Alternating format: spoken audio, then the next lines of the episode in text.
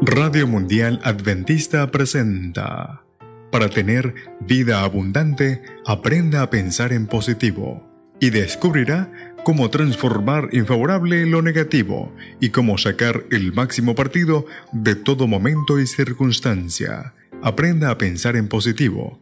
Le enseñará a ir subiendo con paso firme, peldaño tras peldaño, por la escalera de la auténtica felicidad con Rodrigo Josué Rivas. Enrico Caruso, 1873-1921. Es probable el tenor más famoso de toda la historia. El físico Albert Einstein, 1879-1925. Está universalmente considerado como el mayor de los científicos del siglo XX. Thomas Edison, 1847-1931 consiguió patentar 1093 inventos, algunos tan importantes como la bombilla eléctrica incandescente, el fonógrafo o la pila alcalina. Continuamos con nuestra serie Cómo fomentar sentimientos positivos. Nuestro tema de hoy, estímulos vitales. Todos somos humanos y a menudo una sola palabra de ánimo y de apoyo puede animarnos en nuestra lucha diaria. Y esto es especialmente cierto entre los niños, cuya delicada sensibilidad requiere el aliento de sus mayores. Siempre se ha dicho que Albert Einstein fue un mal alumno de matemáticas en la escuela primaria. Enrico Caruso no tenía buena voz para el canto. Thomas Edison, el mayor inventor de todos los tiempos, debió ser retirado de la escuela porque no tenía capacidad para aprender. Sin embargo, con el tiempo, los tres llegaron a destacarse precisamente en aquello que parecían incapaces. ¿Por qué les ocurrió eso?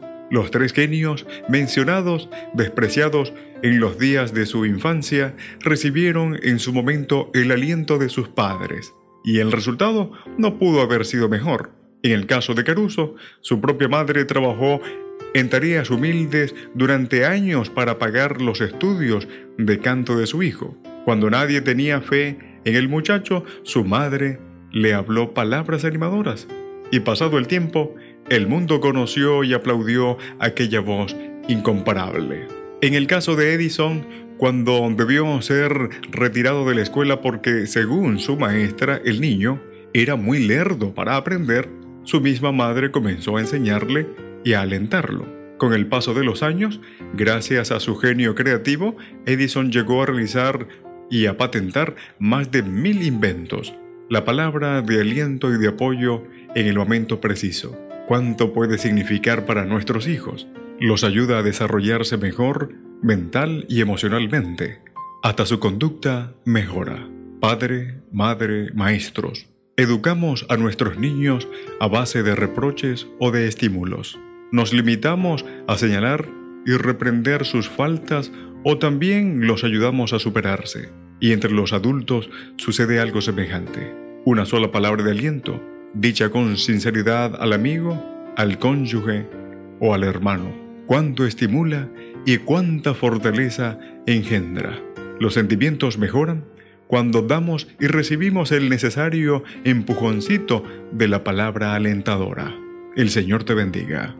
Radio Mundial Adventista presentó para tener vida abundante, aprenda a pensar en positivo.